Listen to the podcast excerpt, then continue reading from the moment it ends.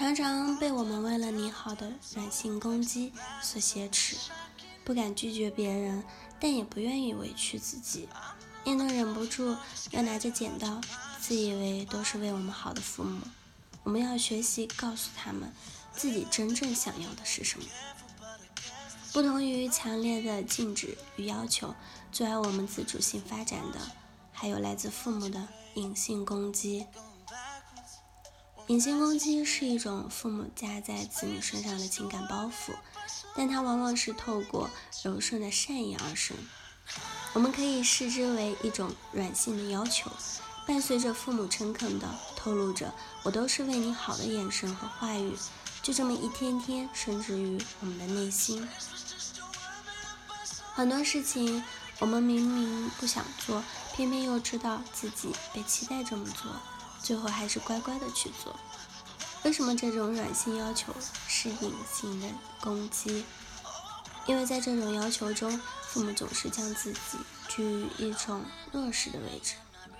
也许没有一点强硬和愤怒，但那令人不忍拒绝的柔弱的启示，却让人感觉不得不妥协照做。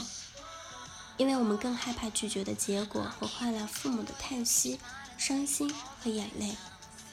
小时候，母亲每天早上赶着上班，没有太多时间给他做早餐，但为了顾及他的营养和健康，总会泡一杯牛奶，里头打上一颗生鸡蛋。那个味道很糟糕。男士皱着眉头说：“其实我懂，因为小时候也喝过。”我问这位男士：“难道没有尝试过跟母亲说不喜欢喝这种东西吗？”他不确定自己有没有明确的拒绝过，可是他确定母亲一定会回答：“我都是为你好。”就因为这句“我是因为为你好”，男士每天强迫自己喝下那充满腥味的鸡蛋牛奶。到学校后总要去厕所呕吐一番，当然大多吐不出什么东西，仿佛只是想要吐出那股束缚的闷气。那你真乖。我都是趁我妈妈不注意的时候偷偷倒掉，忍不住插话。我不忍心，因为那是为我好。如果我拒绝，我妈可能会唉声叹气，偷偷掉眼泪，觉得我伤了她的心。叹气、掉眼泪、伤心，都是一种软性的攻击。虽然没有立即的危险可怕，但会却将我们的情感紧紧拴在某处。就像这位男士啊，只要看到鸡蛋，心灵深处的记忆很快就会唤起恶心的肉兽。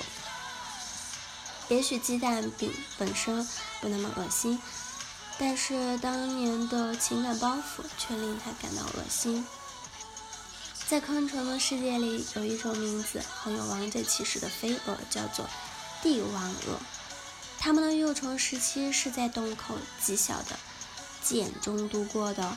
等到成年需要展翅的时候，必须以自己娇嫩的身躯用尽全力。看到这一幕，觉得于心不忍啊，便拿起剪刀把洞口撑大。但那些得到帮助的帝王蛾出茧后，却往往飞不起来。